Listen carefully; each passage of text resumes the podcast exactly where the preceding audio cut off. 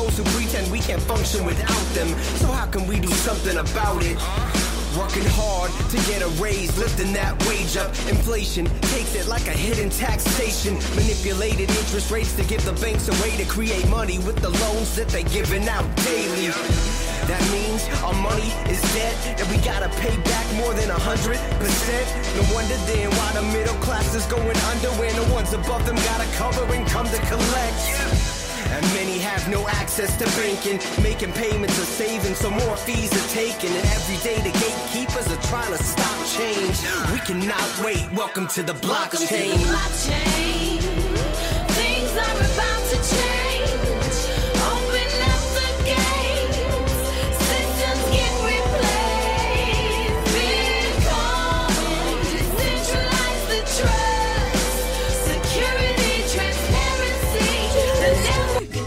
You feel he's a cool exec with a heart of steel. As Iron Man, all jets ablaze, he's fighting and smiting with repulsor rays.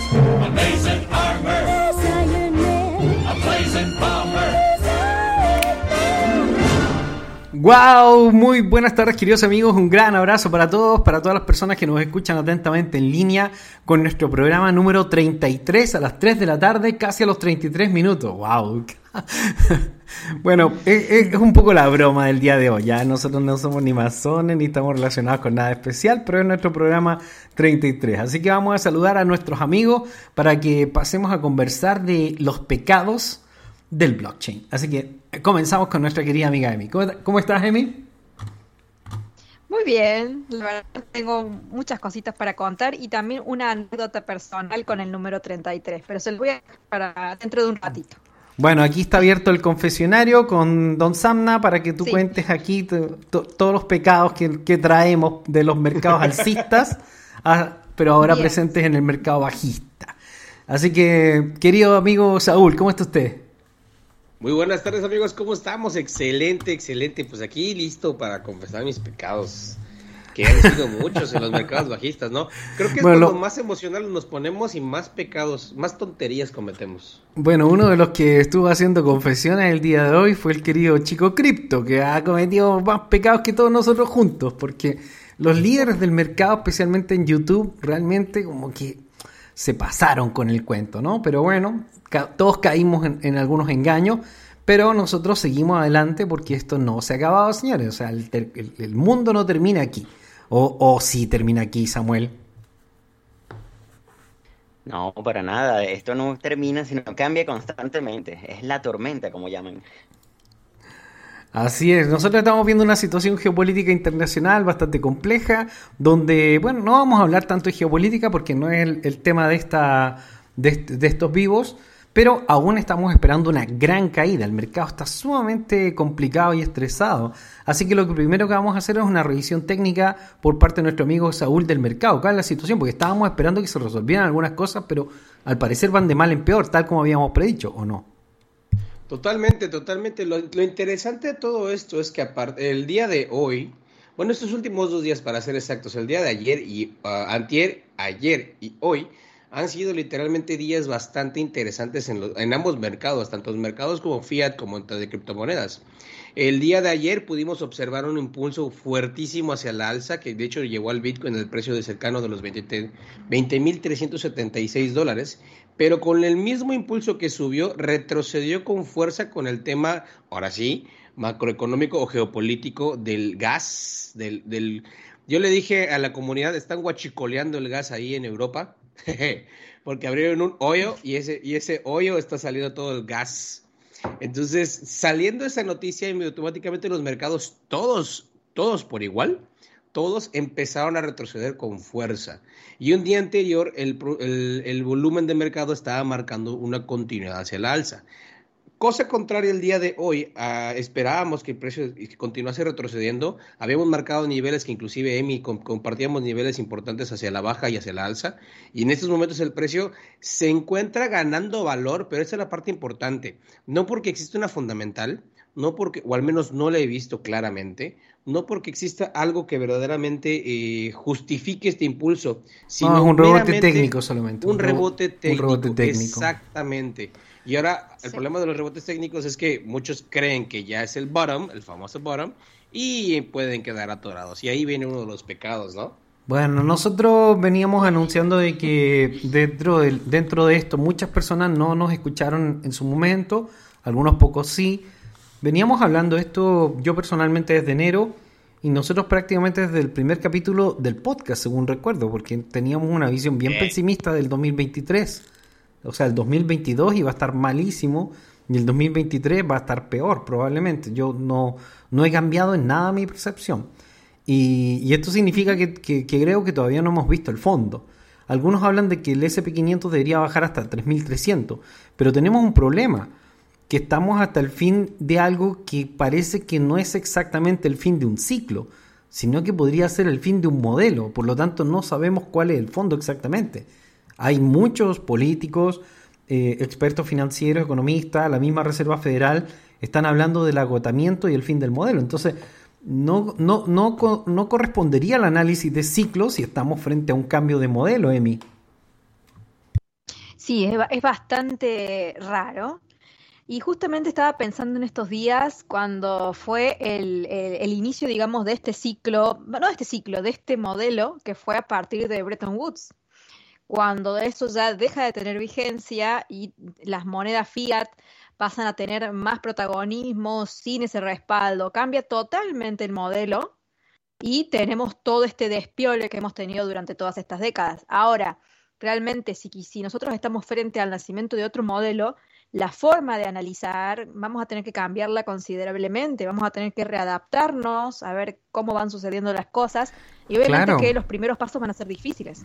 Claro, por ejemplo, nosotros tenemos ahora que está eh, reideándose la concepción de lo que es una recesión para poder decir que no estamos en recesión, se están cambiando Claro. las palabras, se está cambiando la modalidad.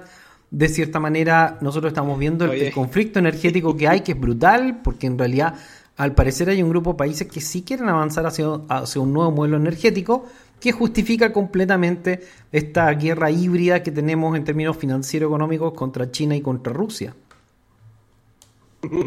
Oh, oh, Voy a, voy a, voy a interrumpo tantito porque cuando mencionaste esto de, de- de la redefinición del concepto de recesión, me recordó a nuestro presidente Obrador, donde dice, yo tengo otros datos y las cosas son diferentes porque la, la, la, la, yo, chal, se extendió totalmente a Estados Unidos. Vaya, en, en todos lados se, se cambió el concepto, si no estoy mal, se cambió No, el sí, concepto general. En Chile también un desastre. Eh, Es que todos los líderes a nivel mundial están cambiando la narrativa y la cambian y la dan Eh. vuelta. El día de ayer, por ejemplo, se repartió mucho un video que no tiene nada que ver con el tema, pero que es impresionante de, de cómo se está manejando esta gente, donde Joe Biden decía que la mejor forma de enfrentar un huracán era vacunándose. Tú dices que... Ah, no sabía que protegía de eso. No sé qué locuras. Claro, pero, pero son las, son las narrativas que están al borde de la locura, Emi. Sí, no tienen, una- no tienen el más mínimo sentido. No sabía que traían paraguas ni para rayos las vacunas, no sabía. Increíble. Es que sí, no, no saben qué hacer ni qué decir, pero esto es, es algo muy generalizado. Acá en. Argentina estamos con la última, no hay neumáticos, hay faltantes de neumáticos. ¿Cómo crees? Así, sí, así que se están robando bastantes neumáticos. Las Ay, personas que tienen que atravesar esas pruebas eh, que se hacen anuales de los vehículos para poder estar en condiciones de circular y que no te los quiten, no te los levanten. Se están, hay personas que alquilan neumáticos, los cambian, pasan la prueba y los devuelven. O sea, hasta, hasta eso hemos llegado. Yo creo que nosotros nos encontramos frente a un mundo que va a ser bastante complejo. Nos vamos a recordar con, con- con nostalgia este mundo de la abundancia que, que veníamos viviendo, que fue muy extraño y maravilloso en cierto modo. Por ejemplo, yo me acordaba de, de- de mi infancia cuando uno iba... mm, Primero no existían los centros comerciales, fue- se crearon cuando yo estaba muy chico y después de eso eh, empezó a haber productos, pero antes de eso no había productos, tampoco teníamos carne todos los días de la semana, eran súper limitadas las cosas que veían en televisión, los productos que llegaban a, a Chile eran muy limitados, además que veníamos de una dictadura militar, una semidictadura, porque es muy rara la dictadura de Pinochet. Pero eh, todo esto lo que hacía básicamente es que eh, no hubiera, no, no había tanta abundancia como empezó a crearse con, con digamos, con, con la ampliación del modelo en los últimos 40 años, donde nosotros tenemos tal cantidad de productos y servicios que llega a marearse una persona. Eh, lo que hablaban, por ejemplo, que en términos psicológicos, cuando tú tienes para escoger entre tres o cuatro cosas, eres feliz porque escoges lo que más te gusta. Pero cuando tienes 400, eres absolutamente infeliz. Porque siempre estás pensando que escogiste mal, Sa- Samuel. Sí, bueno, en eso, en eso entran muchos temas, pues también, porque el tener la libertad es una de las cosas que estamos buscando también, y todo tiene que ver con, con la conciencia de, de tus elecciones. Si tienes menos cosas, como podría verse en un sistema capitalista, tú te conformas con cualquier cosa y el que te provee de esas cosas está conforme también.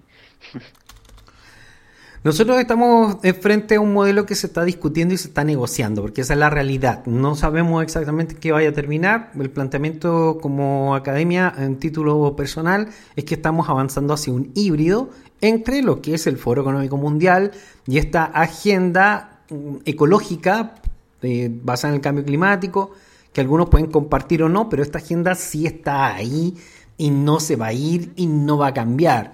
De hecho, uno de los grandes temores del criptomercado es que se va a empezar a exigir eh, mucho más eh, el cumplimiento de la agenda verde para bitcoins y que esto podría impulsar el precio hasta 9 mil o hasta 12 mil dólares, eh, Saúl. Fíjate que es algo que he estado leyendo últimamente. La verdad es que ha sido un poquito difícil de explicar a los que me han, me han comentado y de hecho me han preguntado sobre al respecto. Si existe esa posibilidad, no, no podemos descartarla. Y de hecho, inclusive de ser así, yo creo que un impulso a los 9 mil dólares sería bastante catastrófico, pero me sentiría aún peor observar que el impulso, por puro miedo, por puro miedo, se lleve a la zona de los 5 y 3, que es volver a hacer lo mismo. Claro, aquí estamos hablando de especulaciones totalmente dramáticas, totalmente dramáticas, que por ahí surgió en algún análisis muy bueno que vi en TradingView, me encantó ese análisis que hicieron, precisamente en tema de, en caso dado de que se exija que eh, el Bitcoin ya deje de ser POW y empiece a ser POS o algún tipo de solución. Eh, sin embargo, yo lo veo complejo, lo veo muy complejo porque si esto se logra, ya estaríamos perdiendo gran parte de la virtud del Bitcoin desde el punto de vista, e inclusive de blockchain, porque si dominas al padre, obviamente vas a poder dominar todo lo demás, ¿no? ¿O, o qué opinan ustedes? Sí, opino lo mismo. Y justo ayer hice un, un meme que me parece que no tuvo mucho éxito, o quizá no me salió tan gracioso. Con, ¿Vieron Drake, el cantante que hace la cara de que no quiere y después sí? Ah, Bueno, sí, sí, sí, sí, en, sí, del merch. en la, en la cara que no, claro, en la cara que no quería, aparece una noticia que dice el Foro Económico Mundial lanza coalición para reducir impacto ambiental de Bitcoin. O sea que están, como quien dice, persiguiéndolo con la excusa de que el proof of Claro, y fue un es escándalo, malo. y fue un escándalo Claro. en la comunidad cripto, pero ¿cómo? ¿Pero cómo? Y después todos alabando cuando se hace el merch de que va a ser más verde. Exacto, y después sale Drake diciendo esto sí me gusta y sale el título que dice Ethereum ha disminuido considerablemente la huella de carbono tras la fusión. Entonces ahí está este meme que quise hacer, digamos, tipo gracioso, como cuál es, para manifestar cuál es el discurso a partir de ahora. Se está viendo la crucifixión, digamos, por así decirlo, ya que estamos hablando del 33, de Bitcoin y eh, la alabanza claro, al para hacer referencia. Bueno, efectivamente nosotros estamos observando que viene un cambio de modelo. Este modelo va a traer una turbulencia muy grande, dentro de la cual el blockchain sí va a ser muy, muy extraordinariamente relevante. Y además de eso, probablemente va a crecer con el paso del tiempo muchos proyectos que nosotros hemos estado siguiendo. Pero eh, sin antes no, no caer aún más probablemente. O sea, no ha pasado lo peor todavía. Para, al menos yo creo que todavía no pasa lo peor que posiblemente pueda pasar el año 2023. Porque nosotros tenemos que ver aún los efectos de la posible hambruna y tenemos que ver aún los, eh, efectos posibles de lo que es esta alza de la tasa de interés. Recordemos que aún estamos por debajo del 10% en el caso del aumento de la inflación del dólar y por lo tanto esto es relativamente aceptable. El día que atravesemos los 10 dólares y lleguemos a 10, 11, 12 dólares, se va a producir una especie de mega catástrofe que es la que puede causar el pánico mundial y esto podría deberse a un montón de, posibles, eh, digamos, eventos como tan grandes como los del, del 11S o tan grandes como la misma pandemia, que, que son em, eh, eh, eventos globales que puedan impactar completamente nuestra civilización. Estamos frente a un momento en que es muy probable que aparezca algún evento así. Por ejemplo, yo tenía miedo de, que efectivamente hubiera un atentado a la vida de Xi Jinping.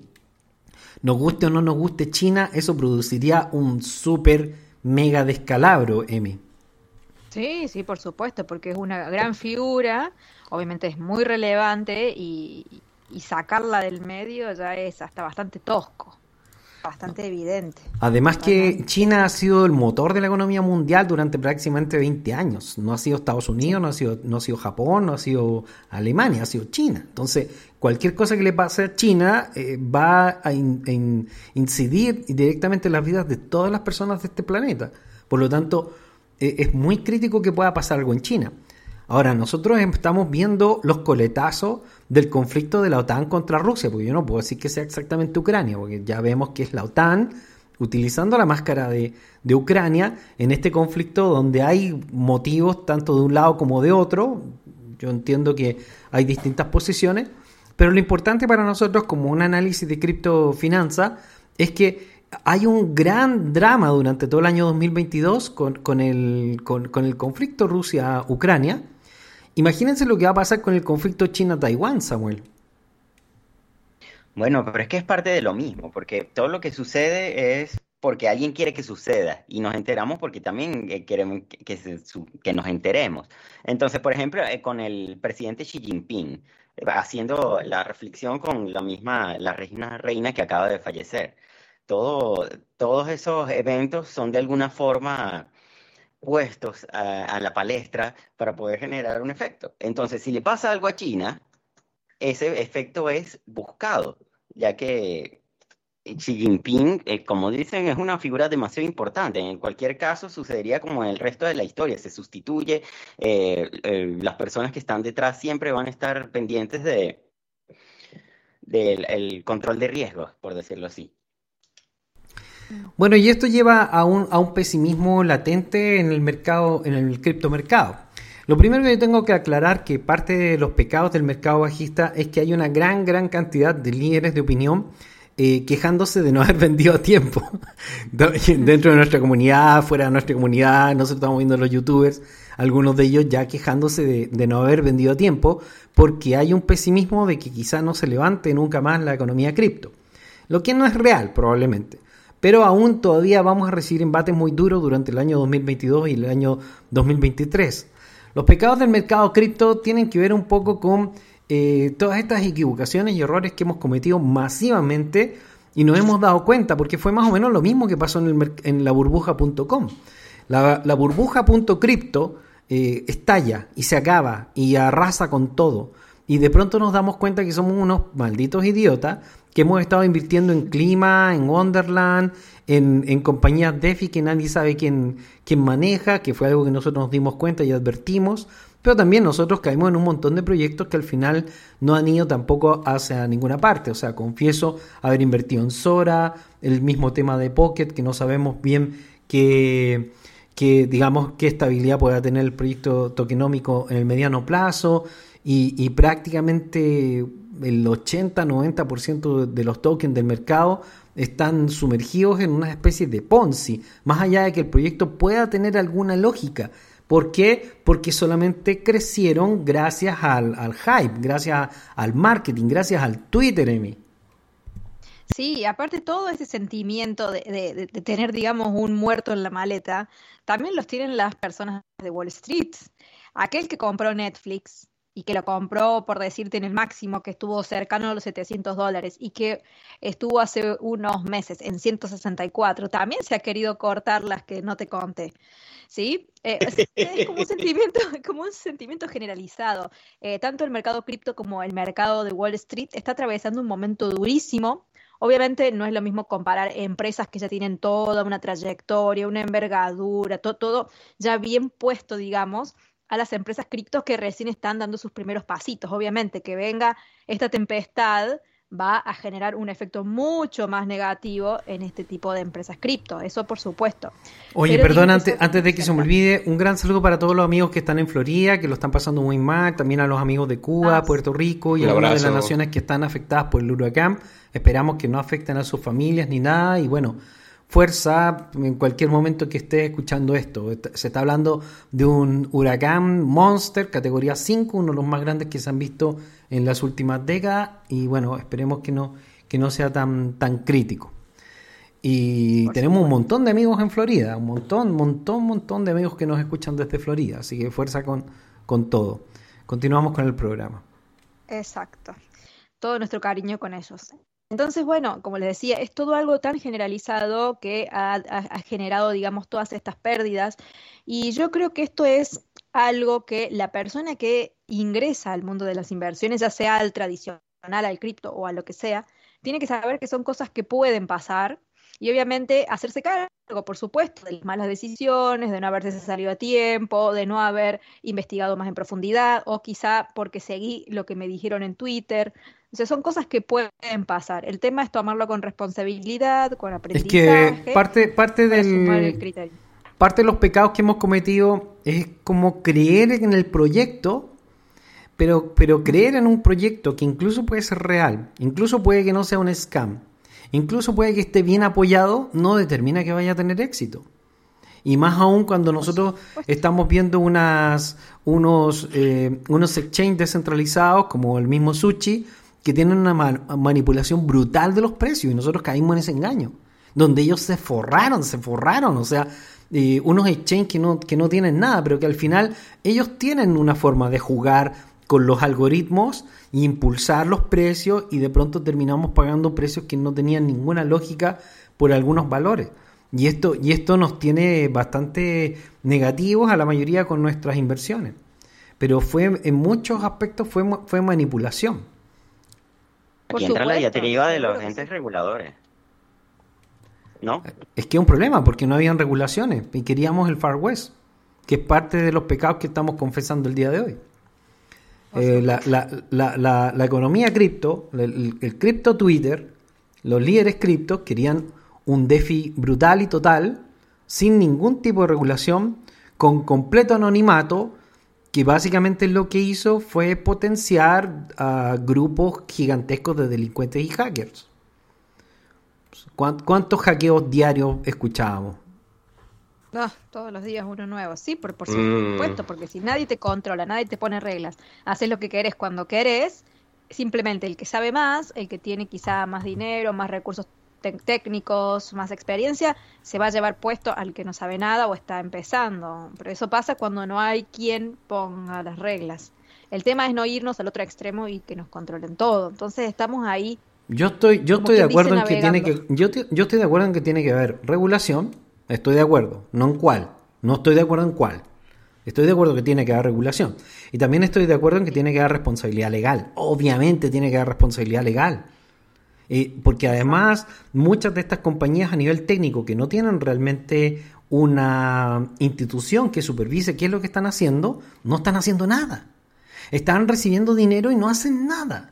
Que es parte del problema que nosotros tenemos, por ejemplo, con Sora. Que Sora prometió que iba a sacar un, un token que se llamaba Val, que iba a servir para un ecosistema, un ecosistema que iba a estar operando ¿dónde? En ninguna parte. Entonces, ¿cómo se supone Claro. que, que va a crecer o que va a funcionar o que vamos a ganar dinero si definitivamente, aunque pueda ser muy bonito el proyecto, nadie quería ese pastel? O sea, el pastel tiene Claro. que, que- que quererlo alguien. Exacto. Y es muy complicado.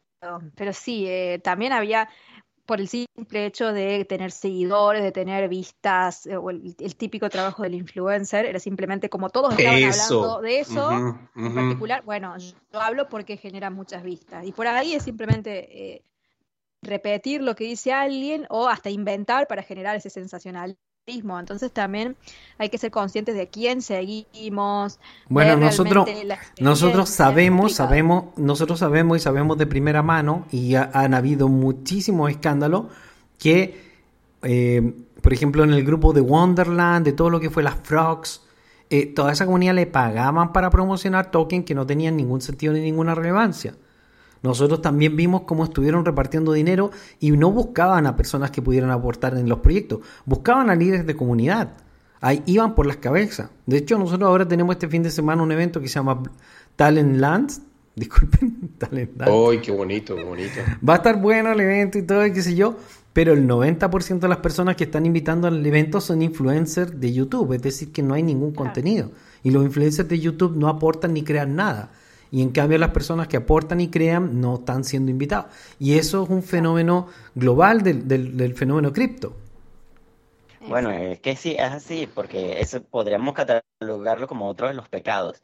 En, en, viéndolo desde el punto de vista de marketing, es perfecto invitar influencers, porque eso va a hacer que crezca tu marca. Hay- Habría que ver quiénes están involucrados ahí. Y desde el punto de vista, desde el consumidor, también tienes la idealización de los, como pecados, la idealización de los influencers con respecto a les- tus inversiones personales. Hay un, hay un Twitter muy, hay un Twitter que se ha hecho muy famoso a nivel mundial que es de confesiones del mercado cripto. No sé si han tenido la oportunidad de leerlo.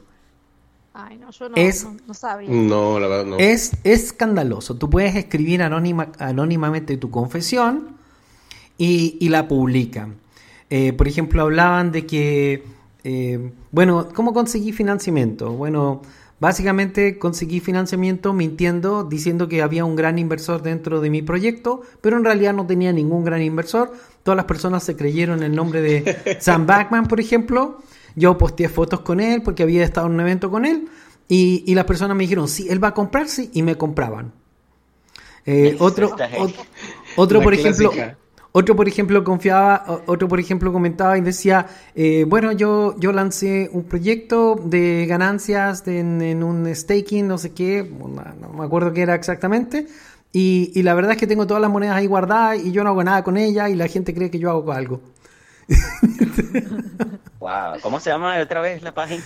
Lo voy a buscar mientras conversamos. eh, yo leo todos los días y es impresionante. Hay unas personas que dicen, eh, estaba, estaba en el, en el pic del mercado, 69 mil dólares, había hecho una operación de 10x de bitcoins, mi operación llevaba 5 millones de dólares, entonces no hay nada mejor que masturbarme en la ventana. De lo emocionado que estaba. Confesiones del mundo cripto. Eh, la mayoría de las confesiones son bastante patéticas porque muestran que hay eh, una falta de moral, una falta de ética, una falta de proyecto, que en realidad el 99% del mercado no sabe lo que está haciendo, eh, no saben para dónde van y tampoco les importa. Y, y la mayoría de las confesiones también, otra clase de confesiones, son que prácticamente todos han perdido prácticamente todo. O sea, es brutal las pérdidas, porque el problema es que saltamos de una pérdida a otra pérdida a otra pérdida, que algo me pasó también dentro de nuestra comunidad. Por ejemplo, una chica me comentaba, oye, yo vengo de un grupo de, de tokens que yo invertí que ya cayeron 90% y los puse en otro token para recuperarme que volvió a caer 90%. Eso significa que actualmente tengo 1% de lo que invertí. Qué Mm. Pues es que todo, todo está conectado. Tengamos en cuenta, bueno, yo creo que todos aquí ya pasamos por esa etapa de, de, de tomando como hilo lo que mencionaba Emi al principio o a la mitad de la, de la conversación, de que todo fue impulsado precisamente o particularmente por influencers. Pero esos influencers de influencers no tienen nada, la palabra influencers les queda muy grande, porque no influencian en nada.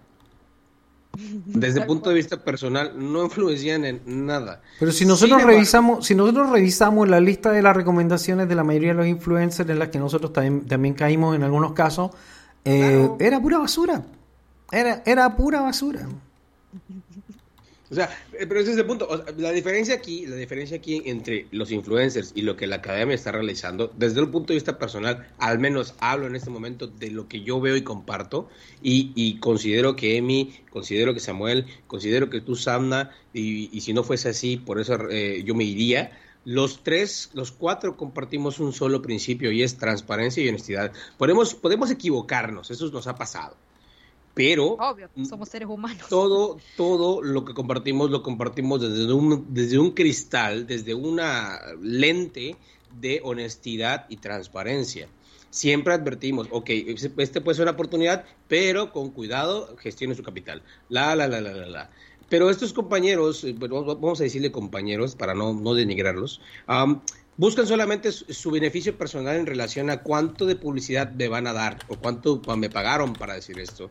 Eh, HYI o entre comillas guiño guiño chico cripto. chico, chico cripto. Saludos amigos, sé que me estás escuchando. Decenas, decenas. Y nosotros, nosotros vimos, vimos decenas, decenas de, de personas a las que les pagaban para decir cualquier tontería. Claro. A mano. Y de, y de hecho, hasta cierto punto se respeta. Se respeta porque al final del día esto es un negocio y lo podemos, hasta cierto punto lo puedes entender. Pero de ahí a que estas mismas personas sean capaces de señalar a un tercero cuando no se pueden señalar a sí mismos, es ahí donde no está lo aceptable y es ahí donde yo no entiendo cómo es que estos pseudo influencers o llamados influencers eh, siguen existiendo y tratan de promover algo que va lejos de promover el beneficio eh, de, de- de la comunidad y de todos, el ganar-ganar que le llamamos ahorita, eh, pues solamente para mi bolsillo. Y al final del día tú consumes mi contenido porque te divierto, porque soy un payaso y hablo bien y lo que sea, eh, y yo me llevo la mejor ganancia y tú te llevas la mejor pérdida. Eh, esto siempre ha pasado, inclusive en Wall Street, tú lo sabes, Edmi, son de las prácticas más antiguas, inclusive creo que hasta antes de que existiese algo como la Bolsa de Valores, de, de- de tratar de influenciar el- el- la opinión pública o la opinión, este, la opinión de masas, que eso es lo más sencillo. Pero, oigan, ya es suficiente. Creo que hay demasiadas herramientas. No soy, no, no puedo decir solamente la academia. Hay demasiadas herramientas, hay demasiados espacios donde cada uno se le está tratando de que haga su propio criterio y su propio juicio. Y, y- y- y por más que lo intentemos, por más que se haga una comunidad como lo que tenemos nosotros u, u otra X comunidad, por más videos, puede salir, con todo respeto, Emi, y voy a decirlo así, puede salir Emi en bikini hablándote de la transparencia y aún así no le vas a escuchar porque no es influencer. O según tú, ¿me entiendes? O sea, eh, casi te, te ruego a que abras los ojos. No, y la, realmente- la, la situación del influencer es muy fake, muy, muy, muy fake. La mayoría, de lo- de la mayoría de las personas que ganaron reputación en internet como influencer, y yo no me considero dentro de esa categoría, estoy muy lejos de esa categoría, porque yo soy más lo que se denomina un emprendedor, un builder. O sea, yo, yo creo más, más que eh, eh, hacer el trabajo en el influencer. Los influencers rentaban aviones privados que estaban en tierra se iban a sacar fotos a jet privados, que- falsas, que cobran 100 dólares para ir a hacer eso.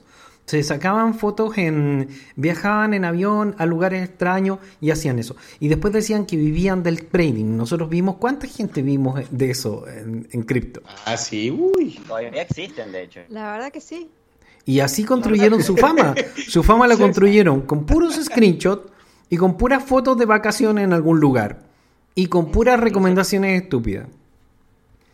Claro, Incluso, por ejemplo. también el ejemplo del bikini. Todos los, influencers de cripto usan Estoy eso. pensando lo del bikini. es- es- Estoy esperando que empiece el verano acá. Si yo me, me pongo el bikini y empiezo. Sí, porque si no te cagás de frío ahora. Claro, ahora no, no da. Oye, Pero se llama. eso. Oye, el sitio se llama. Disculpa, da- dale tú, Emi. Bueno, perdón, estamos acá. Eh, a mí siempre me han preguntado por qué tengo solamente 1500 seguidores en YouTube cuando subo contenido de, de trading, de inversiones y de. De- porque de lamentablemente subes contenido de calidad. 2016. Sí, ¿Qué, qué le vamos a Desde hacer? el año 2016 subo información, pero como no estoy ahí haciendo publicidad, ni, ah, ni- es más, a veces ni siquiera muestro la, la cara, eh, que eso también, más que todo con las mujeres, genera tensión. Eh, me preguntan, digo, porque yo no soy influencer, yo subo contenido y listo, no estoy ahí haciendo De las cosas que tú crees de verdad. Es que es como un Claro, per- es que es como un perfil, un perfil en que hay personas que se ajustan más a ese perfil que otras y simplemente, de hecho yo yo no me yo no me no- no me cuesta acostumbrarme a ese perfil, además que tampoco es mi objeto. Eh, yo creo que nosotros estamos en una etapa de construcción, más que en una etapa de inversión. La etapa de inversión la agarramos bien. Yo, eh, por lo menos personalmente, empecé a hablar de cripto el año 2014. Empecé a promocionar la compra de Bitcoin el año 2014. En el año 2020 vi una súper buena oportunidad y entramos de nuevo. En el año 2021 yo lo vi bien todavía, pero no me gustó el fenómeno DeFi. Ustedes se acuerdan eh, todas las personas Sí. que, que me están escuchando que, que dije, no, que a mí no me gusta mucho el fenómeno DeFi, porque esto de darle dinero a gente anónima ahí en la internet y, y con sitios anónimos donde nadie te responde y exchange anónimo, como que no se me hace muy, muy bueno y al final teníamos razón. Claro, porque tengo un perfil más de economista y financiero, más profesional y más formal. Eh, lo que yo comenté en ese tiempo es que lo que nosotros teníamos que hacer era potenciar cosas alternativas. Nos estaban funcionando los NFT, además nos estaban funcionando el tema de, del trading y además dije, no, ahora viene el tiempo de crear, de construir. Así que empezamos a tratar de crear una empresa y hacer otras cosas y empezamos a comentar otro perfil. Nos cayó encima el conflicto en, en enero y ¡pum! Se fue abajo todo el sueño de haber llegado a los 100 mil dólares para Bitcoin durante el año 2022 y nos dimos cuenta que los planes de, del globalismo para implantar un nuevo modelo se habían acelerado pero al máximo, Samuel. Sí, así es, pero es que como, como es imposible predecir todas estas si- situaciones cuando tú estás de inversionista. No sé si los demás difieren, me imagino que sí, porque uno tiene cierto alcance desde, desde la posición en la que está. Tú puedes no. datos, puedes hacer tus análisis de trading, pero llega un momento acá donde uno ve la tapa del frasco que se toman decisiones que te afectan y no puedes hacer nada. Sí, to- totalmente. O sea, creo que ningún trader tiene el santo grial de los traders. Y ahí vas a posar, las- seguro estarás de acuerdo conmigo, Emi, de saber en qué Exacto. momento se va a dar la vuelta el mercado. Nadie, ni siquiera la estrategia más antigua, que creo que yo, eh, por lo que más o menos estuve estu- investigando, la estrategia más antigua debe ser la de, la de Dow y Adichimoku, hace muchísimos años cuando la bolsa era a mano todo eso y se, y se hicieron esas est- estrategias, ni en ese entonces, ni esas estrategias que tienen tanto tiempo, son capaces de predecir fielmente, fielmente un cambio de tendencia sin un grado de error, sin un porcentaje de error. Y ese porcentaje de error literalmente es el porcentaje de error humano. Es decir, el mercado es emocional, el mercado se mueve por emociones y es muy difícil tratar de predecir esos movimientos. El quien lo haga Yo estoy- tiene yo el santo grial. Yo estoy muy satisfecho no de predecir los movimientos porque en realidad yo trato no de seguir los movimientos, sino que creo que como academia hemos tratado de seguir las fundamentales. Y las fundamentales han sido una buena base. El holding durante mucho tiempo no funcionó perfectamente bien.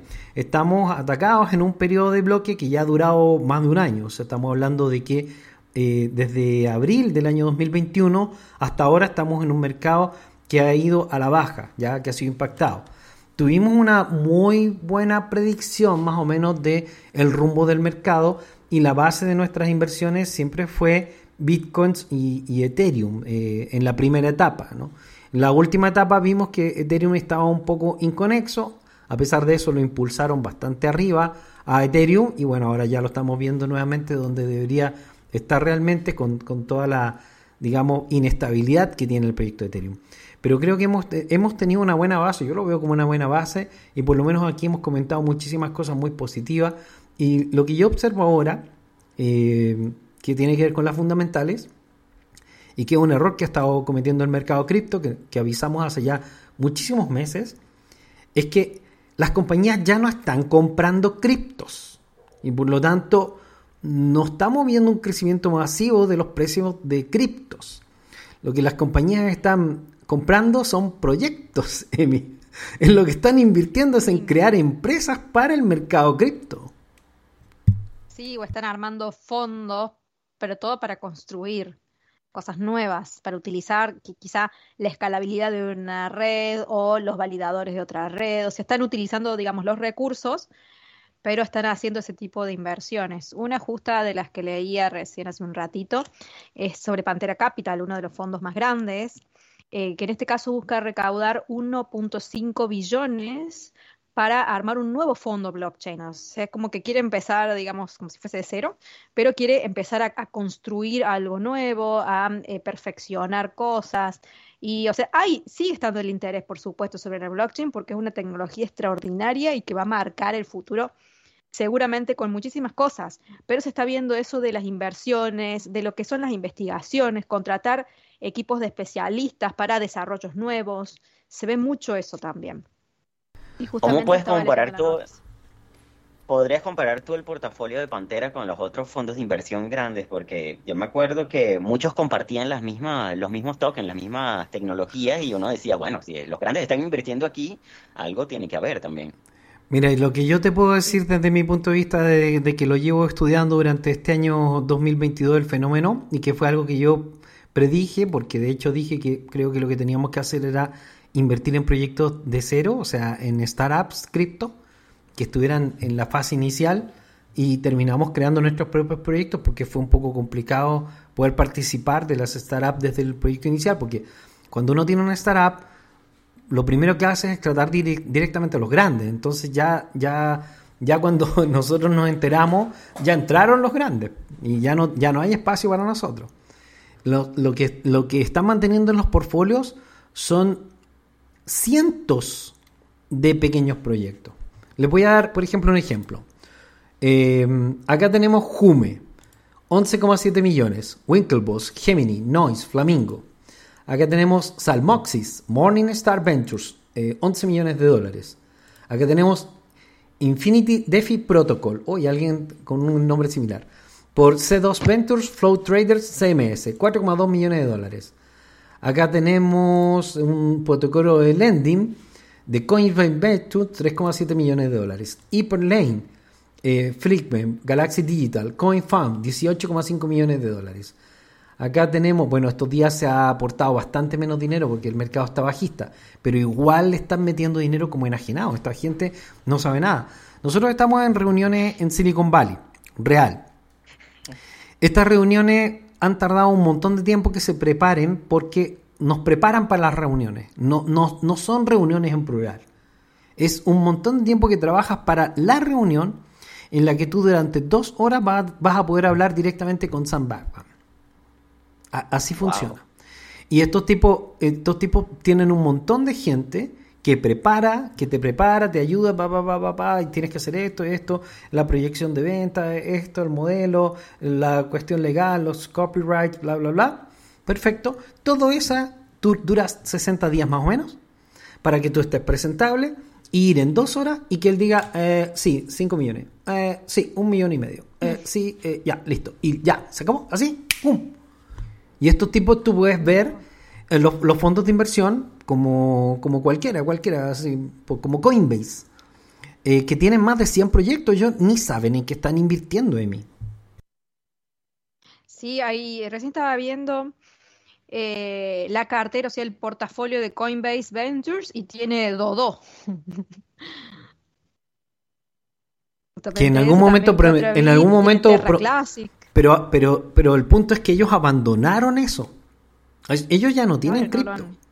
Ellos aban- abandonaron los proyectos cripto. Ellos ya no están en los proyectos cripto. Ellos ya pasaron de los momentos cripto y ahora están en puro inversión de empresas. Pura inversión de empresas cripto, de ser eh, propietarios, shares. O sea, volvimos al startup tradicional. Eso es lo que está pasando. Startup tradicional cripto. Eso, ese, es el, ese es el fenómeno que está sucediendo ahora. Y que nosotros lo hemos captado, pero perfectamente. Y estamos entrando perfectamente con, con dos proyectos. Perfectamente. Porque a- hacia, allá está yendo, hacia allá está yendo el mercado. Saúl. Claro, totalmente. De hecho, es que esto, esto, hasta ahora que lo platicamos de nuevo, porque ya lo hemos platicado antes, um, ya me suena más, más coherente, me suena más lógico. Ya pasamos de la etapa de la especulación y obviamente el, el smart money se beneficia de la especulación. Es decir, impulsa a sí misma la especulación para generar más dinero y de, la misma forma también generar eh, como un poquito más de ruido, más adeptos, más inversionistas retails, eh, para traer más capital al mercado, llamar la atención. Entonces llega un momento en el que obviamente no toda la vida, no todo el tiempo, el mercado puede especular consigo mismo. Entonces tiene que empezar a, mover su capital a realmente eh, lugares seguros que estén en pro del desarrollo de la misma tecnología o de la tecnología que habían venido predicando. Es decir, ya pasamos de la etapa de estar especulando hasta dónde va a llegar Solana a qué activos tiene Solana, qué proyectos respalda Solana, cómo se está, un ejemplo, ¿no? ¿Cómo, cómo se está distribuyendo el, el capital en los proyectos? ¿Qué tan, cuál es su proceso de calificación, etcétera, etcétera? Ya ahora sí verlo como si fuese un fondo, de, de cierto, no sé si llamarle fondo, Emi, de esas eh, empresas que se dedican, bueno, voy a eh, tanto dinero aquí, porque el proyecto es viable, cumple con los estándares de calidad para nuestra empresa y es elegible, ¿no? No sé si La- llamarle fondo. las, sí, correcto. Las compañías sufrieron mucho el fenómeno Luna y ya no quieren tokens. Ya no quieren tokens porque en cualquier momento alguien con mucho volumen de tokens te los puede dampear y te rompe el precio. ¿Cuánto les Aparte- costó darse cuenta de eso, eh? Uf. Sí, fue un golpe fuerte para el mercado en general. Pero también si uno observa la- las últimas noticias, los últimos acontecimientos, y justamente eh, en mi caso hice unos informes de la cadena y la red de Binance, el exchange, de Polygon y demás, eh, también de Solana y otros más que estoy por hacer. Pero si ustedes se van dando cuenta con esto, em, hay mucha asociación de una tecnología, una red que aporta cierta característica con una empresa real de Wall Street. Eh, se está yendo mucho hacia eso. Por ejemplo, de las últimas, Robinhood que lanza un monedero para sus clientes. Robinhood es una empresa que cotiza en bolsa, o sea, es una empresa de Wall Street y utiliza la cadena de Polygon para su servicio, pero no es que esté comprando tokens eh, Matic, sino que utiliza la tecnología. O FTX que compra Voyager o que quiere comprar eh, Celsius. O, no sé, otra empresa que se alía con Mastercard, otra con Disney, otra con Visa. O sea, está mucho la alianza de Así una es. empresa con una tecnología puntual de una red o de una aplicación. Se Correcto. Lo que estamos, lo que estamos buscando es la funcionalidad del blockchain dentro del mundo empresarial.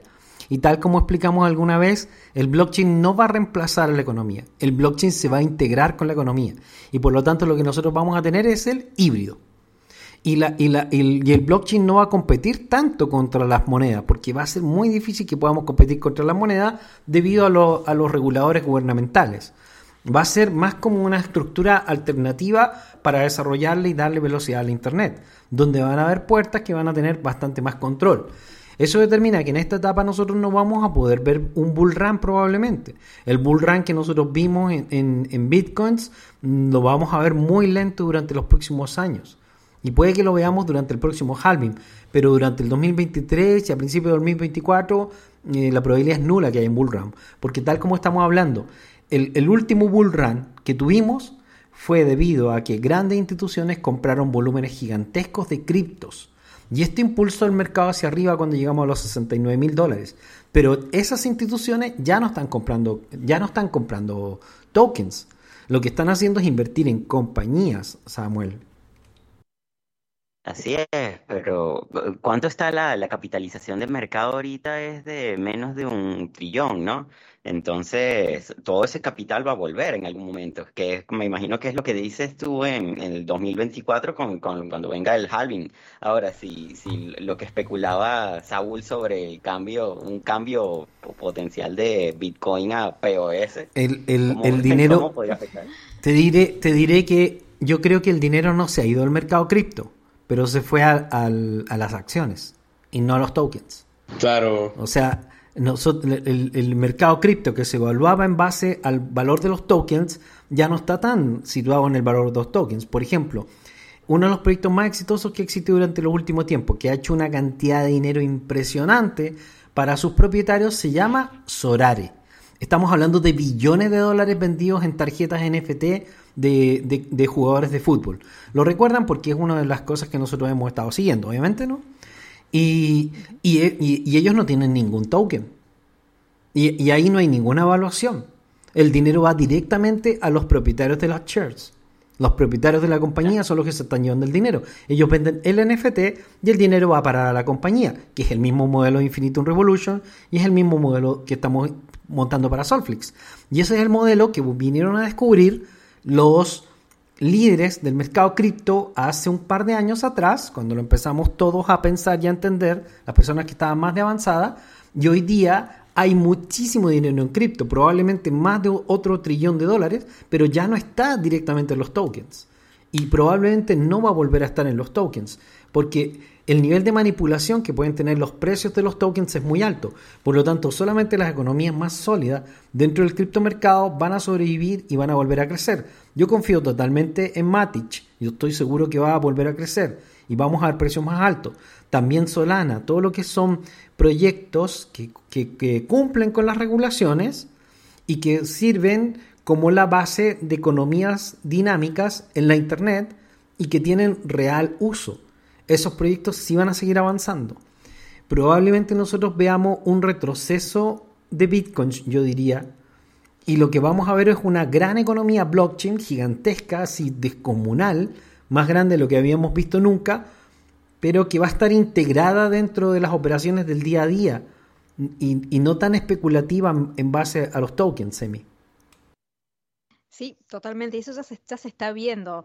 Eh, lo hemos venido observando, lo hemos venido informando. Y realmente empresas como mencionás, como Matic, eh, Solana, también Binance, más allá de sus características que no a todos nos gustan ni nos terminan. Estamos viendo también, Pero- estamos viendo Stellar también que está metido ahí con el Foro Económico Mundial. XRP a mí no me gusta porque ni siquiera es un proyecto blockchain, pero estamos viendo que eh, se están introduciendo dentro del híbrido. El mismo Ethereum también es parte del híbrido.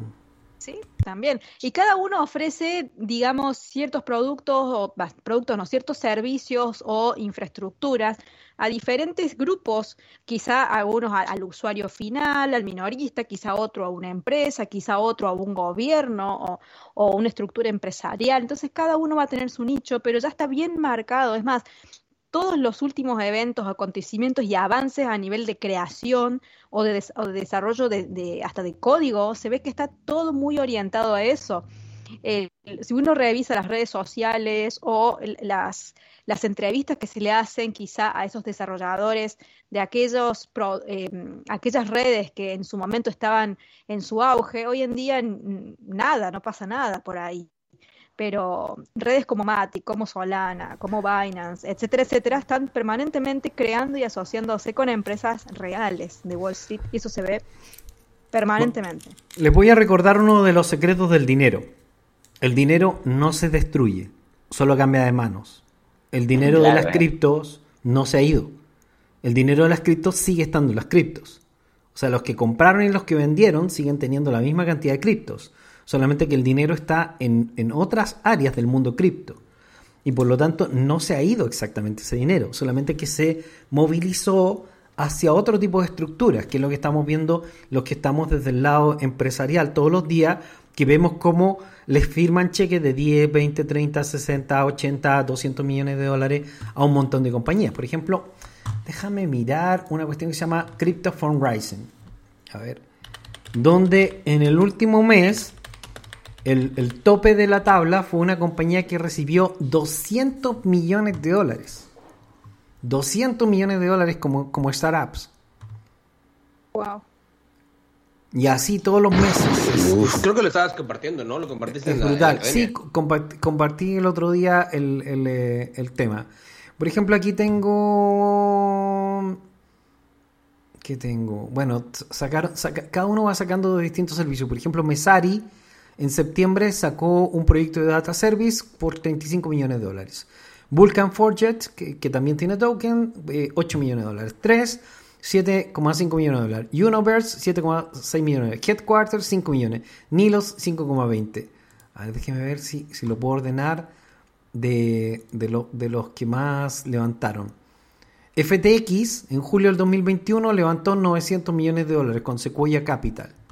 Sorare 680 millones de dólares, también uno de los uno, uno- uno los récords. Sorare también julio 532 millones de dólares, o sea, más de un billón de dólares levantó Sorare durante el 2021.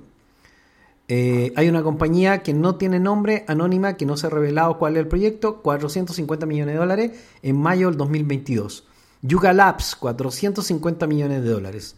Oye, el que se debe estar por pegar un tiro es el de Celsius, que le ofrecieron 4.800 millones de dólares por la compañía y dijo que no, y ahora no vale nada la compañía. Oh, ni me digas. Y lo, inc- y lo increíble es que él aparece en esta lista dentro de las 10 compañías que más dinero recibieron en el último año. Está en el lugar número 10. Celsius Networks levantó 400 millones de dólares y los gastaron, pero toditos, todititos. Qué desastre. Algo así le pasó a. Yahoo. Sí, sí, Ah, ya- sí, cierto. Sí, el gran Yahoo tal cual. El Yahoo de las criptos. Pero desde el mal sentido. Tal cual. No, qué desastre. Y, y recuerdo que hace ya bastantes meses, en mi caso, recuerdo porque justamente lo, lo mencioné yo, que cuando me preguntaban qué monedas o tokens seguía, puntualicé mucho que me gustan los que son pertenecientes a plataformas o redes que dan infraestructura. Porque pueden haber, más que todo en la fiebre del mercado alcista, se van a crear apps, pero todo el tiempo. Uno pestañea y ya tiene una nueva app creada. El tema es que esas aplicaciones pueden tener éxito o no. Ahora, las redes también puede pasar lo mismo, pero lo que crea la infraestructura necesaria es realmente algo que es y va a ser muy utilizado. Por ejemplo, justamente acá tengo los números enfrente, datos del día 22, o sea, hace seis días atrás, hacen una comparación del uso de la cantidad de transacciones que se procesan por blockchain, un informe de Coin98 Analytics, y muestra que Solana ya ha alcanzado los 100 billones de transacciones. Entonces aquí hay un claro ejemplo de una red que brinda infraestructura, ¿a qué particularmente? A la cantidad de transacciones y esta plataforma me parece a mí que va a ir eh, muy a favor de todo lo que son los usuarios, los minoristas, porque les va a permitir transaccionar a mucha velocidad, a bajo costo y por supuesto un minorista va a elegir una red así y no una red cara y lenta. Entonces todas esas cosas van saliendo a la luz y creo que yo todo lo que genere la infraestructura va a ser eh, muy usado y lo, lo están mostrando las empresas. Va- eh, Visa, Mastercard, eh, Disney, Starbucks, Walmart, están buscando qué? Infraestructura. Así que eh, justo recordé eso, que lo mencioné yo, pero también lo han mencionado ustedes también en otra oportunidad, que es muy interesante para seguir teniéndolo en cuenta. Oye, acá tengo una lista de septiembre del año 2022 que no te lo crees, pero es que no te lo crees. 80 proyectos que han sido financiados durante septiembre. El proyecto que más financiamiento recibió fue SUI by Mission Labs. 300 millones de dólares recibió durante septiembre en un mercado bajista totalmente arruinado. Estas compañías, FTX Ventures, eh, A16 Crypto y Jump, prefieren, en vez de comprar bitcoins y guardarlos, como muchos creen que lo están haciendo estas compañías, prefieren meter su dinerito en otras compañías, en, en- en startups. Estos son startups. Strike, 80 millones de dólares. Tesseract, 78 millones de dólares. Doodles, 54 millones de dólares. Sardine, 51 millones. Loki, 50 millones de dólares. Es que impresionante. Estoy impactado. Nosotros estamos en esa lista. Nosotros vamos a aparecer probablemente en esa lista en menos de Eso. 30 o, o- o- o 60 días. Ah, genial. Oye, la- al- el- el sitio donde se pueden escandalizar de lo que está contando la comunidad cripto se llama Coin Fashions. Coin Fashions, bueno. Coin, así como, Ah. como Confessions en inglés, pero con de coin. A ver, les, voy a, les voy a leer, a ver. Eh, me gané 2 millones de dólares con OM. Esa es mi confesión. Dichoso de él. A ver, les leo más confesiones. Yo, yo soy una compañía de auditoría de smart contracts y una firma de seguridad. En realidad no existe compañía, yo estoy solo. Eh, yo cobro precios insanos y hago outsourcing en Indonesia. What? no manches. Sí. Ok, vio la oportunidad del mercado y lo aprovechó. Invertí en una plataforma DeFi con amigos y me hice 200, hicimos 200 mil dólares todos juntos. En vez de vender, compré cocaína y ya no tengo nada. al menos Los pudo conozco. gastar el dinero. Vale, vale, lo disfrutó. De alguna forma lo disfrutó. Ok, se, se respeta, ¿no?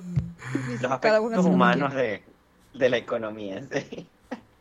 Me gasté eso estamos- 350 mil dólares en NFT con un plan para venderlos en 5 dólares, en 5 Ethereum de profit cada uno. El plan fue el Truth NFT. Ah, bueno, el, el plan, Fracasó. el plan falló y ahora me quedan 20 mil dólares. Ahora toda la, todos los NFT que, que teníamos valían no- 20 mil dólares. Hice suficiente dinero para empezar un, un pequeño negocio, 50 mil dólares. Eh, I keep around half of the site for the trading, being really careful, and will funnel the rest into a business. I've been meaning to start since getting into crypto. I feel great. Él hizo dinero suficiente para, para abrir un negocio y cuando vio ese dinero abrió un negocio. Así que se siente muy bien de haberlo hecho y de no haberse quedado en el mercado.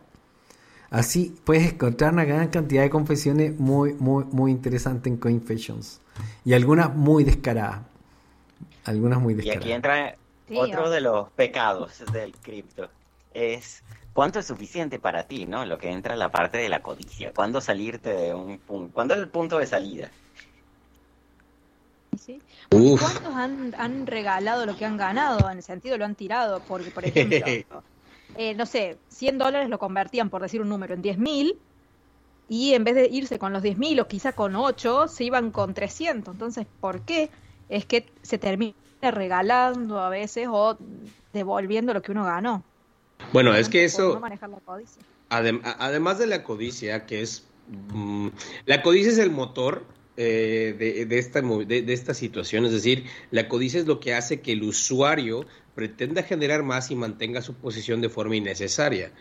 Pero verdaderamente, desde un punto de vista personal, lo que hace o la causante de todo esto es la falta de un objetivo en lo que estás realizando. Porque si tú tienes un objetivo y faltas a tu palabra, pues ya es bronca tuya. Es decir, ok, gracias a la codicia, pues no, no te respetaste y no, no respetaste tu stop, o tu take profit o como o lo que sea, ¿no? Y, pero eh, el, lo más, lo que quiero remarcar aquí es la falta de objetivo en muchas de las personas que están entrando en este mercado. Porque es fácil decir, yo no, ya, ya no es tan fácil decir voy a, voy a multiplicar por 100, por 1000, por 200. Yo creo que ya serían niñerías que digamos algo así actualmente en un mercado como este. eh, y, y dadas las condiciones que estamos en estos momentos en la parte económica y macroeconómica. Pero sí, aún así, hay mucha gente que está entrando en el mercado de criptomonedas siendo inversionistas spot o retail que están esperando tener un beneficio de 100, 200, 300, pero es tan, tan subjetivo ese concepto que jamás se realiza y cuando se realiza no nos las creemos y, no- y literalmente pensamos que vamos a ser más y eso es lo que nos mata. Es esa, esa falta de objetivo, no solamente en inversiones, sino como en la vida, esa falta de, de razón, eh, nos Lo está que- matando. Lo que pasa es que el, el, el, alz- el alzamiento del fenómeno cripto hasta el año 2021 fue brutal. Es que fue brutal. Vimos, eh, habían proyectos que crecieron 16.000%, 10.000%. O sea, realmente hizo una gran cantidad de millonarios. Y eso se acabó. Hoy día hay muchísima más gente y todos creen que van a ser billonarios. Tú entrevistas a personas del mercado cripto y el 60% piensa que va a ser billonario, billonario, que van a ser más de mil millones de dólares. Están todos esperando un bull run que, que, que cree un nuevo Shiba y que, y que tenga un alza de 16.000% en un año cuando en realidad no es tan real, porque a pesar de que se alcanzaron esos precios, de alguna forma, no se alcanzó en términos de liquidez. Por lo tanto, muy poca gente pudo vender a esos precios esas criptomonedas. O sea, nadie se... Son, son pocas las personas que se hicieron ricos en el mercado cripto. Porque aunque una, una moneda subiera 10.000%, cuando tú ibas a tratar de sacar liquidez, te caía otro 5.000%, Samuel. Así es. ¿Cómo, negarlo? Porque yo hice 40 mil por ciento en un token una vez y me estaba volviendo loco. Pero tampoco era tanto, sino que tú ves la oportunidad y entra parte de, de otro de los pecados, ¿no? Donde tú sientes la, la seguridad de hacer algo y cualquier desastre puede salir a partir de eso. Oye, en confesiones, en confesiones de, de, de, de cripto inver- inversionistas, me cogí a mi amigo porque había minteado tres NFT para que me regalara uno. Hoy día tengo el NFT y no vale nada. Le quedó la experiencia. Bueno, Claro. espero que al menos lo haya disfrutado, porque al menos eso. Mira, este, este, este sí que está triste. Eh, una vez en medio de la locura cripto, llegué a pagar 300 dólares por, de- en, en, eh, en comisiones por una transacción única en Uniswap. Hoy día mi portfolio en total vale menos de 500 dólares. Y si lo Claro, vimos, si, lo, Uf. si nos pasó, ¿te acuerdas? Estábamos espantados de la cantidad de comisiones que se pagaban, que era brutal. En ese momento empezamos nosotros a discutir dentro de la comunidad que al parecer el único negocio era pagar comisiones, porque eh, se pagaban comisiones y solo debíamos bajar el valor de, muchos de muchos tokens. A mí me pasó una también que eh, creo que era con... ¿También con NFT?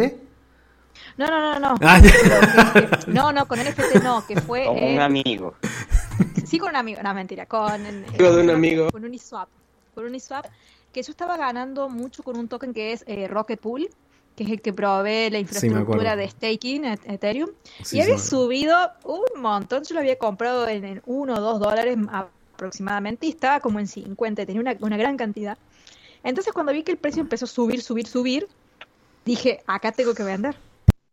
Obviamente vendí una, una buena parte, pero lo, lo que me molestó muchísimo es que en ese momento, claro, estaban la- las comisiones estaban a full en Uniswap. Quise hacer una, eh, estuve dispuesta a pagar el costo porque lo valía y, y me la rechazó la operación.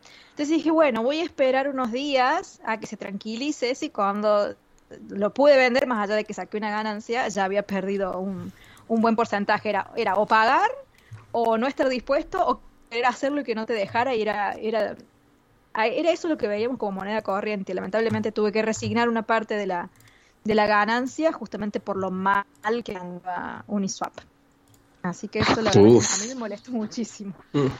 Una, de las críticas eso. de una de las críticas de Ethereum ahorita es eso, ¿no? Que se están cobrando las comisiones antes de las transacciones y, y son muchísimas las fallidas. Sí, Sí. bueno, sie- siempre ha sido así. Yo perdí un montón de dinero, tanto de dinero que perdí en MetaMask que me aburrí, yo me aburrí de usarlo. Y preferí salirme. no, una, una de mi, una, uno de mis fanatismos hacia Solana fue que realmente, a pesar de que han habido ocasiones en que Solana ha dejado de funcionar, regularmente funciona perfecto, buena velocidad y es barato. Y en cambio, eh, en Ethereum la cosa fue escandalosa. De hecho, tengo un montón de tokens atorados ahí que no valen nada. Vale más la, la comisión de sacarlos de ahí que, que los tokens. Y yo no creo que vayan a volver. Lamentablemente, no creo que vayan a volver la mayoría de esos tokens. Seguramente. Sí, no. eh, con, con el gas eh, realmente ex- expulsó al, al minorista.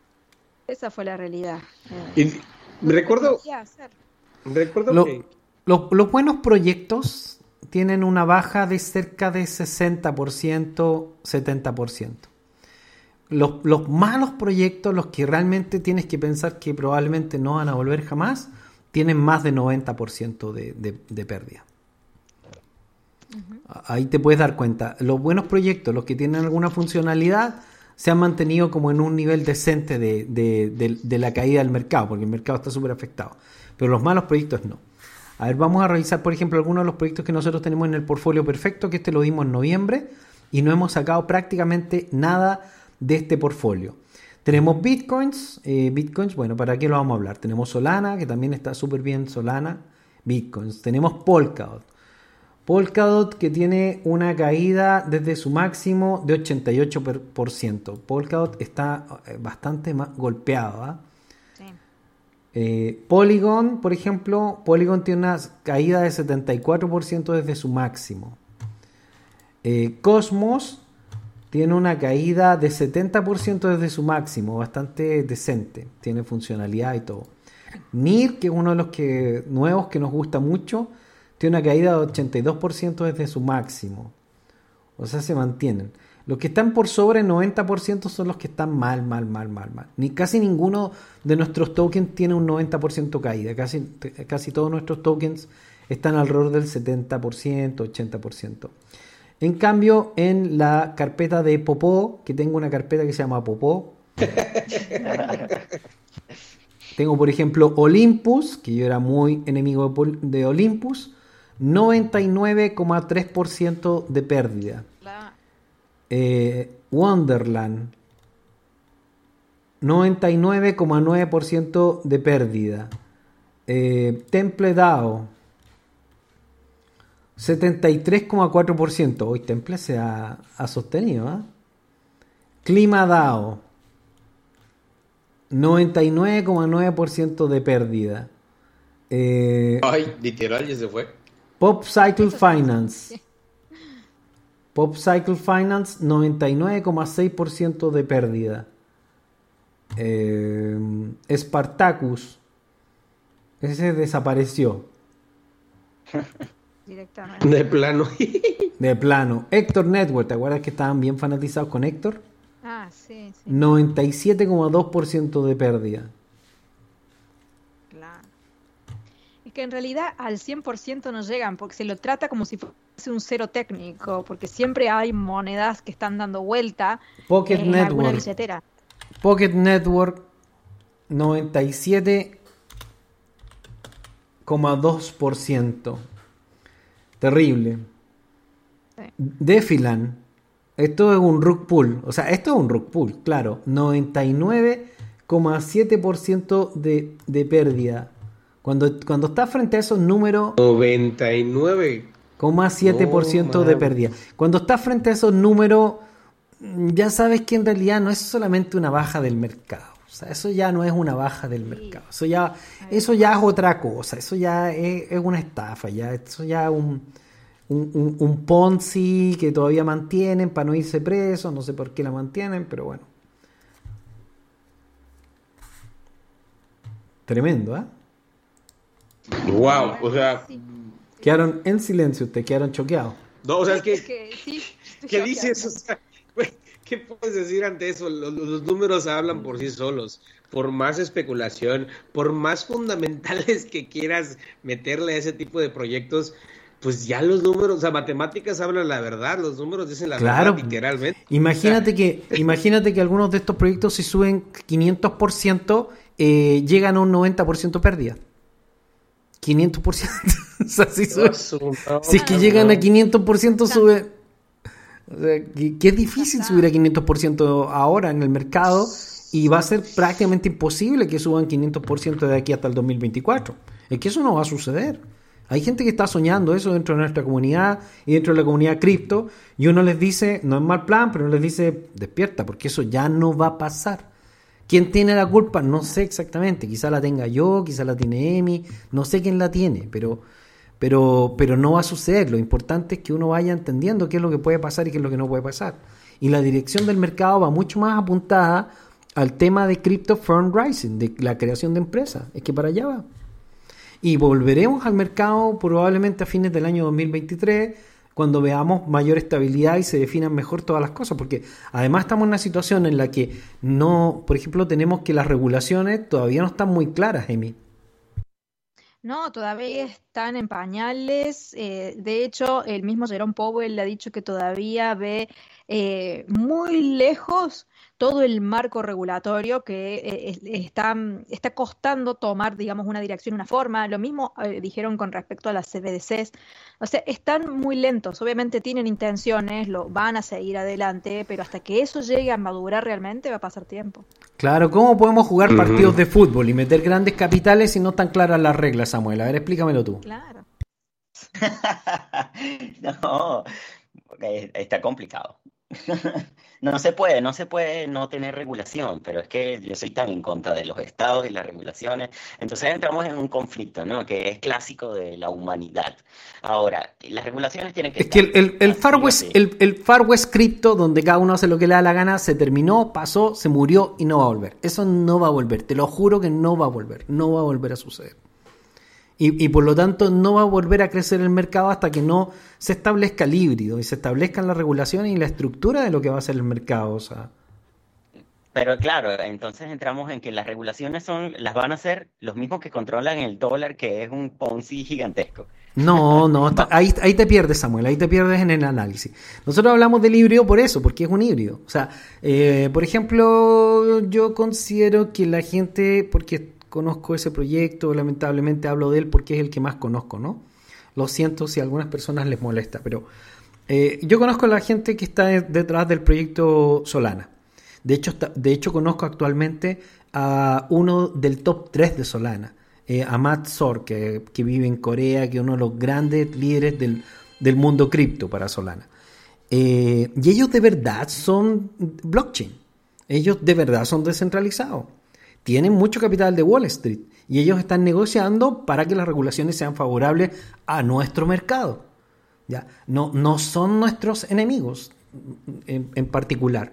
Y yo estoy seguro que los de Matic igual, estoy seguro que los de Cosmos igual, estoy seguro que muchos de los desarrolladores reales, la gente que de verdad Claro. se está sacando los ojos creando cosas, están tratando de crear una estructura económica en la internet que sea buena. O sea, Polygon, BitChain, Algorand, NIR Protocol, es gente que está en un nivel técnico muy alto tratando de encontrar soluciones y ellos sí están trabajando con, con, con buscar una regulación híbrida que no sea tan negativa para el, para el mercado. Pero nadie quiere un, nadie quiere un Far West, Emi. No, porque el Far West a quién, a quién le puede llegar a servir a, a un puñado de personas, pero empresas, instituciones y una masiva adaptación no va a ocurrir si no hay quien regule.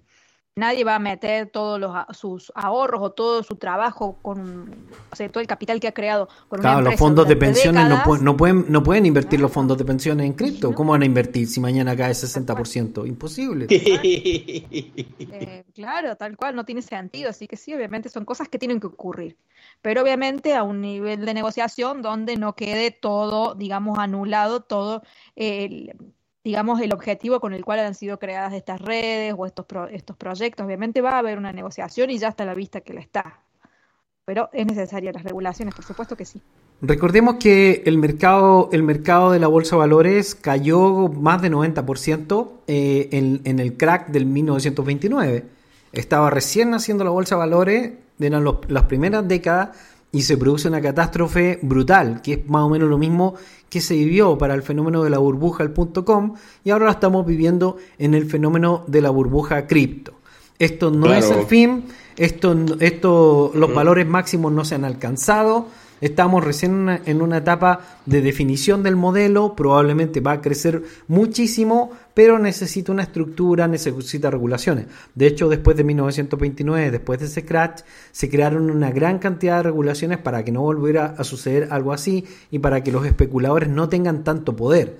Y eso mismo va a suceder en el mercado cripto durante probablemente los próximos años. Así que más o menos cosas buenas, cosas negativas, yo creo que vamos hacia un futuro glorioso. Lo único que hay que tener es paciencia, una mentalidad clara, entender los proyectos en que vamos a invertir, buscar capital, armar otras cosas y esperar porque van a llegar oportunidades gigantescas, Samuel.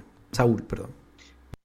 Es correcto, más que nada estar pendiente de lo que está aconteciendo, que ese es uno de los objetivos que tenemos aquí en este podcast y en la academia, estar siempre actualizados con información, noticias, comentarios, opiniones en relación a la especulación de mercado. Eh, bueno, la verdad es que nosotros lo hacemos en el corto y en el largo plazo, nunca lo hacemos tratando de generar sobre especulación, porque eso tanto Amy como yo en la experiencia que hemos tenido nunca es rentable. Bueno, Sanma también tú, cuando sobre especulas un activo, sencillamente pierdes todo porque no es necesario.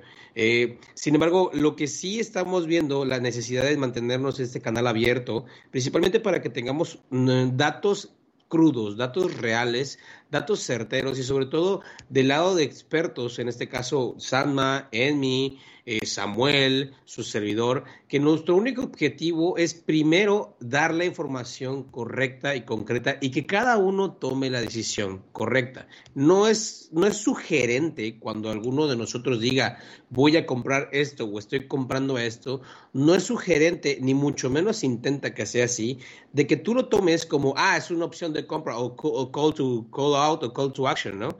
No es de esa forma. Al contrario, quiero, yo creo que eh, estaremos todos de acuerdo que la intención no es que se genere un, un pump and dump o un pump para, para beneficio personal de cualquiera de nosotros, sino más que nada compartir que también nosotros sufrimos lo que todos están sufriendo. Quizás la palabra no es sufrir. También nosotros experimentamos lo que está pasando en el mercado. Lo que, lo que a ti te afecta en tu cartera, llámese chica o grande, y me refiero a wallet o inclusive en la parte económica fiat, si a ti te afecta, a nosotros nos afecta. Todos estamos viviendo lo mismo. Estamos eh, experimentando esta, este cambio de, de, de, de tendencia en relación a la economía. No estoy hablando de, de tendencia alcista o bajista, sino cambio de estructura, de forma de hacer las cosas, de una de una estructura o un, un ecosistema más híbrido, que es, es totalmente, eh, lo- sería lo lógico alcanzar o lo obvio alcanzar. Eh, precisamente por este momento... este- ¡Bravo! Estaba como discurso criptopolítico ya actualmente emocionadísimo. ¡Ya! Uno aquí bien entrado, ¡ya! Oye, eh, los que están como políticos son los de Terra Classic convenciendo a la gente de que va a volver Terra. Tuvo un precio máximo de 119 dólares y actualmente vale 0,000027842. O sea, más de 100% de pérdida. Pero bueno, esos son los pecados del criptomercado. Estos son los, los, los pecados del mercado bajista. Y, y ya nos comimos la hora, ya llevamos una hora veinte, así que bueno. A- algunas palabras al cierre. Bueno, yo que quiero tipear un último pecado que he visto mucho, que es el culpar al otro cuando me fue mal, cuando no decidí, o cuando no leí, o no estuve pendiente, o ni me interesé por lo que pasaba.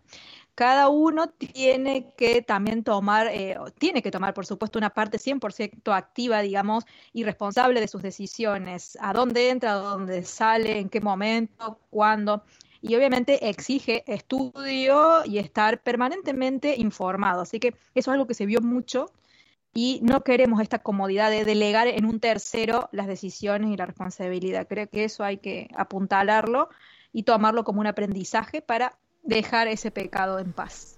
en Muchas gracias, querida amiga Emi. Samuel. Yo me quedé con las ganas de escuchar la historia del 33. No había, no había ninguna historia del tiene mucho. 30. Ah, ¿verdad? lo cuento rapidito, sí. Cuando cumplo 33 años, dije, uh, la edad de Jesucristo. ¿Para qué? ¿Para qué dije eso? ¿Qué me pasó? Justo me había comprado una casa, me entraron y me robaron todo el baño y las puertas internas y me dejaron toda la casa inundada. Después me agarró insuficiencia renal, eh, me quedé sin mis riñones, al tiempo quedé internada por neumonía bilateral y casi parto, así que el 33, lejitos. Ay, Dios. tema, pero. Qué guerrera, qué guerrera. Admirable, querida amiga Emi. Un beso para ti, un abrazo. Gracias. Amigo Saúl. Ah, me cortaron la inspiración.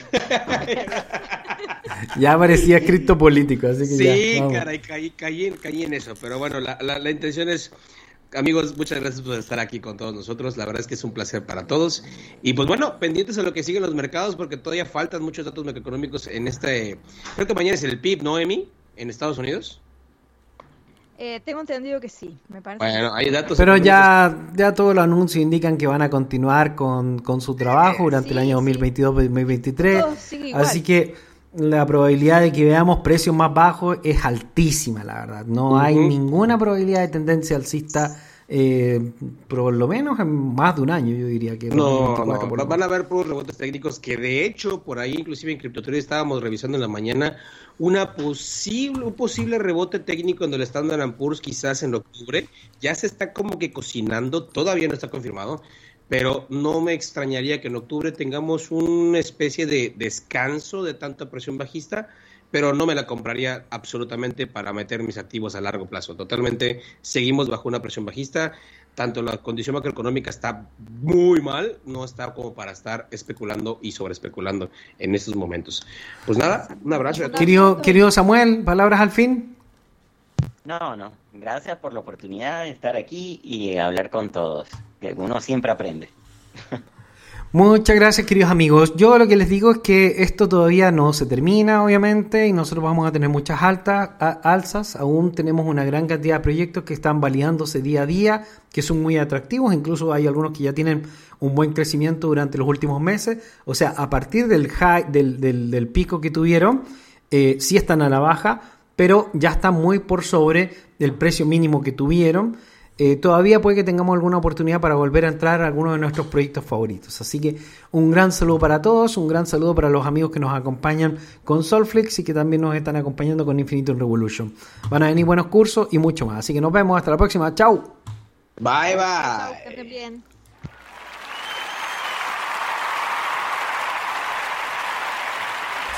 Style makes you feel he's a cool exec with a heart of steel. As Iron Man, all jets ablaze, he's fighting and smiting with repulsor rays.